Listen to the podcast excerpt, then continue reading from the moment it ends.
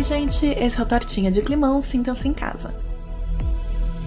Para quem não me conhece, eu sou a Marina, eu sou física, professora particular e divulgadora científica. E hoje a gente vai falar sobre o vilão mais famoso do universo do aquecimento global. A gente vai falar sobre o dióxido de carbono, o CO2. Eu posso não saber quem é você, ouvinte, mas eu aposto, posso apostar dinheiros que se você não estiver vivendo numa caverna nos últimos anos, você já ouviu falar sobre o dióxido de carbono. Pode ter sido numa aula de ciências da escola, quando explicaram que a gente inspira oxigênio, que vai para os nossos pulmões e magicamente se transforma em CO2, que a gente expira para o mundo de volta. Ok, ok, não é mágica, é só química. Mas você também pode ter ouvido sobre o CO2 aqui mesmo no Tortinha de Climão. Porque como é que eu vou falar de aquecimento global, de efeito estufa, sem falar da estrelinha do efeito? Então eu vou fazer um resumo bem resumido do que é o CO2, já que para vocês ele não é, não é totalmente desconhecido. O CO2 é uma molécula formada por dois átomos de oxigênio ligado a um, um átomo de carbono. E o carbono é um elemento essencial para a vida. A forma como é feita essa ligação de átomos é propícia para o CO2 gostar de absorver algumas faixas de radiação infravermelha. Então, lembrando, radiação infravermelha é aquela que eu, você e o planeta emitimos por sermos quentinhos, porque a gente é quentinho, mas não tão quentinho quanto o Sol. Algumas frequências de onda bem específicas dentro do infravermelho são absorvidas pela molécula de CO2. Lembra, radiação eletromagnética é formada por uma onda elétrica associada a uma onda magnética, e essa onda pode ter sobe e desce mais ou menos frequente. Então, depois de absorver essa energia, a molécula tende a ficar mais agitadinha e emitir radiação, também no infravermelho para qualquer direção. E aí é nessa hora favore que alguma da radiação infravermelha que iria para o espaço acaba voltando para a Terra. É o que a gente chama de efeito estufa. Se você não ouviu ainda, eu recomendo que volte lá no episódio do efeito estufa para entender melhor como é que isso acontece. Se você ouviu, você deve estar lembrado que eu comentei ao longo do episódio que o efeito estufa é um processo natural e ele é desejável. Se não fosse ele, a gente não ia ter uma temperatura agradável para existir no planetinha que a gente chama Terra, certo? O problema é que quando a gente decide, mesmo que indiretamente, colocar mais CO2 na atmosfera, a gente está potencializando esse efeito estufa. E aí você pode ter algumas perguntas que seriam perguntas que eu mesma faria para mim mesma sobre esse assunto. A primeira pergunta: a gente está realmente potencializando isso? E a segunda pergunta: se sim, como é que a gente está fazendo isso? Esse episódio é para responder isso. Se você lembra do episódio de atmosfera, você vai lembrar que eu comentei que a gente tem pouquíssimo CO2 nessa camadinha de gás em volta da Terra. É menos de 1%. Na verdade, é cerca de 0,04%. E aí você pode pensar que com tão pouco dióxido de carbono, será que a gente realmente realmente aumentou? E aqui eu vou apresentar para vocês um dos mais famosos gráficos da ciência climática. Tem até um nome para ele é a curva de Killing. Esse gráfico ele mostra o aumento na quantidade de dióxido de carbono na atmosfera, medido no Observatório de Mauna Loa, que fica no Havaí, desde 1958. O Charles Killing era o responsável por fazer essas medições e produziu esse gráfico, e ele fez essas medições até 2005, quando ele morreu. Mas as medições continuaram, né? Porque o observatório segue lá fazendo medidas, e a gente tem uma boa curva de qual é a concentração de CO2 na atmosfera para cada mês, para cada cada ano. Na verdade, essas medições são feitas com muita frequência. Se você entrar no site que eu vou deixar na descrição, você vai poder ver da última semana, você vai poder ver de períodos muito diferentes, né? Até 800 mil anos atrás, essas concentrações de CO2. O que você vai ouvir agora é uma sonificação desses dados em médias anuais da curva de Killing.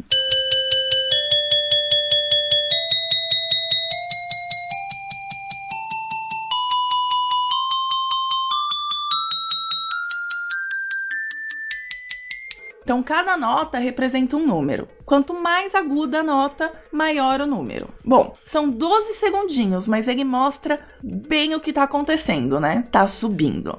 Quando a gente ouve a curva de Killing, a gente percebe uma clara tendência de aumento nas concentrações. E só para dar números, né, pra gente tornar mais palpável esses dados, ela começa ali em torno de 315 partes por milhão em 1958 e vai até os dados mais recentes que estão acima de 410 partes por milhão. Lembrando, né, a gente tem pouquinho CO2, então parte por milhão é uma boa unidade de medida para a gente usar com o CO2. Quando a gente olha para os dados, quando olha para o gráfico, a gente percebe que existe uma variação sazonal bem clara. É como se fosse uma espécie de ser irrigado de faca, sabe? E tá ao longo de todo esse gráfico. Isso porque no verão e no inverno existe uma variação de, de acúmulo de CO2. Pensa, quando eu tenho mais plantas ou mais atividade de remoção de carbono na atmosfera, eu tenho uma redução do carbono na atmosfera. Se eu tenho menos árvores e plantas e fitoplânctons e coisas assim, eu tenho uma menor redução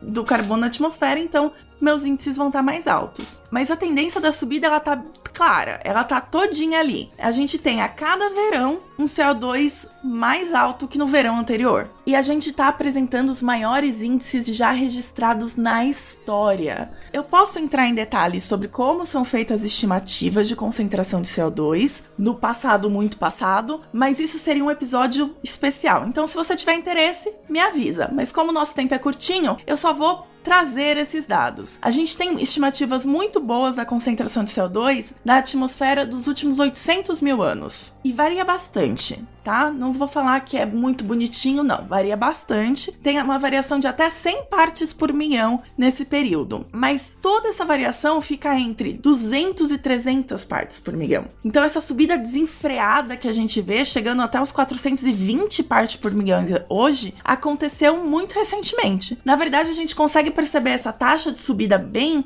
bem alta e destoando de todos os dados históricos ali entre 1859 e 1900. E aí você percebe essa subida acelerada, que é o que a gente vê na curva de Killing, a partir de 1950. Ou seja, não tem como negar. O CO2 na atmosfera tá subindo e tá subindo muito. E aqui entra a segunda questão. Como é que a gente tá aumentando essa concentração? Eu tenho uma pequena lista meio gigantesca de coisas que emitem CO2 no ar, mas eu vou falar já da principal delas. A principal é a queima de combustível fóssil, principalmente carvão e petróleo. Os materiais têm bastante carbono na composição, inclusive o petróleo, a gente chama fala que tem moléculas chamadas de hidrocarbonetos, que são moléculas com carbono e hidrogênio, e a gente pode queimar esses combustíveis para gerar calor, e esse calor pode ser utilizado para gerar energia elétrica, por exemplo. E aí, entre os compostos resultantes da queima, né, a gente tem o dióxido de carbono. Então, quando um carro movido a gasolina ou um ônibus movido a diesel anda, ele está fazendo exatamente uma queima de um derivado de petróleo para mover o motor, certo? Então, tra para transformar em energia mecânica. E o resultado ali que sai no escapamento é um arzinho cheio de dióxido de carbono. Tem outros gases também, mas nosso foco hoje é o dióxido de carbono.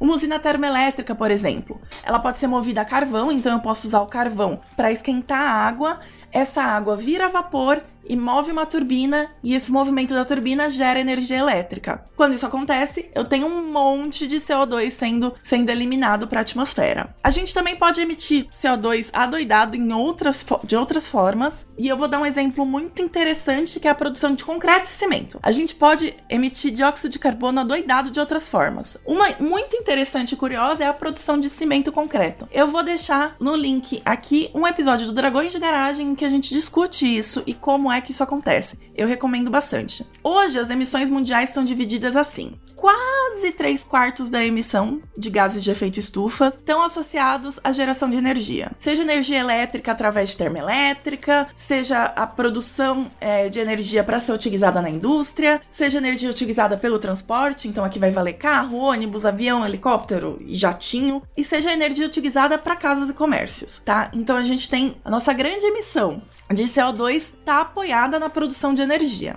Quase um quarto restante, na verdade é um pouquinho mais que um quarto, é aproximadamente 27%, está distribuído entre emissões da indústria, que representa quase 5%, então aqui vem aquela emissão do concreto, do cimento que eu falei, 3,2% está na área de dejetos e 18,4% está associado à agricultura, pecuária e uso do solo. Sim, a gente pode emitir CO2 em processos associados à agricultura, como, sei lá, utilizando alguns fertilizantes do tipo. É importante que eu fale aqui para vocês que, na verdade, a principal emissão da agricultura, ela está associada a outros gases de efeito estufa, óxido nitroso e metano principalmente, no, no caso da, da agricultura e pecuária, tá? Muito mais do que o CO2. Mas tem um processo que tá ligado à agricultura, tá ligado à pecuária e que emite sim muito CO2, que é o processo de mudança da ocupação da terra. Basicamente,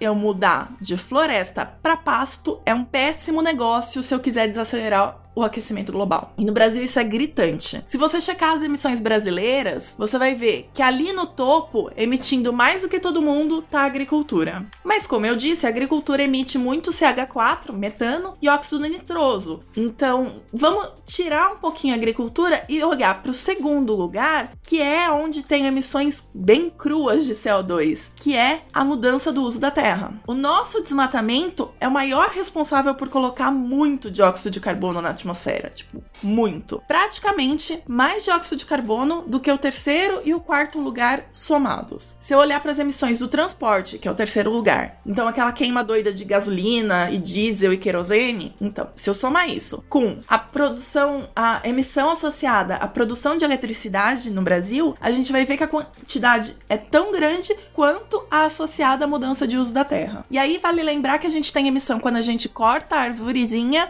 ou arvorezona e essa árvore se decompõe, que é um processo completamente natural, mas seria natural se essa vegetação não tivesse sido morrida, né? Se tivesse sido assassinada. Mas também tem muita emissão quando a gente coloca fogo em todo essa, esse material orgânico desmatado. Então, o recado aqui é bem claro: a gente não consegue lidar com as nossas emissões, as emissões brasileiras de CO2, sem proteger nosso território, sem cuidar das nossas florestas, seja a Amazônia, seja a Mata Atlântica. A gente precisa cuidar do nosso território. A gente precisa entender que não dá para simplesmente transformar tudo em pasto. Porque por mais que o pasto seja verdinho, e aí a gente associa o verdinho do pasto à fotossíntese, então o pasto tá capturando o CO2 da atmosfera para transformar em oxigênio. Essa produção de oxigênio por causa da fotossíntese do pasto é muito, muito, muito menos eficiente do que a da floresta que estava ali antes, do que da vegetação que estava ali sem intervenção.